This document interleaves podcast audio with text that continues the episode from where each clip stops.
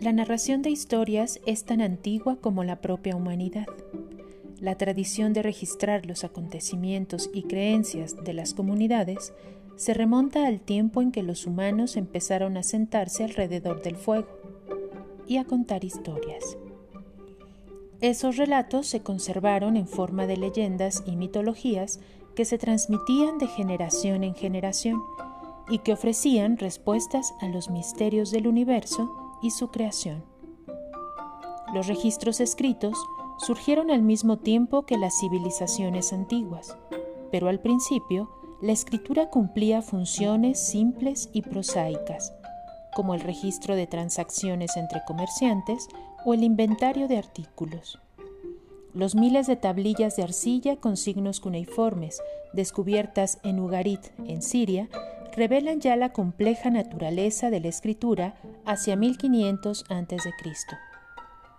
Además de servir para registrar información comercial, pronto la escritura se convirtió en un medio para conservar las historias de tradición oral, que eran parte integral de cada cultura, así como sus costumbres, ideas, moral y estructura social. Ello condujo a los primeros ejemplos de literatura escrita los relatos épicos de Mesopotamia, India y Grecia, y los textos más filosóficos e históricos de la antigua China. Como sucintamente dijo John Steinbeck en su discurso de aceptación del Nobel en 1962, la literatura es tan antigua como el habla. Surgió de la necesidad humana y no ha cambiado, excepto para hacerse más necesaria.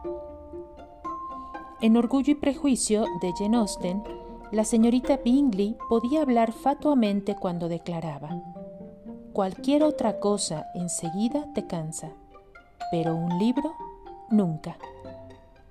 Pero este sentimiento suena real para muchos de nosotros. A pesar de las diversiones casi ilimitadas que se ofrecen a los lectores actuales, la literatura sigue satisfaciendo una necesidad espiritual o psicológica y abre la mente del lector al mundo y a su extraordinaria variedad.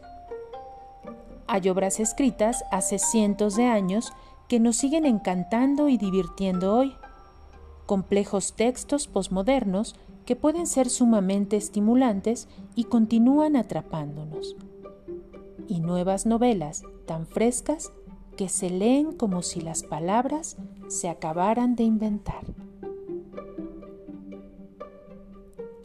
El libro de la literatura.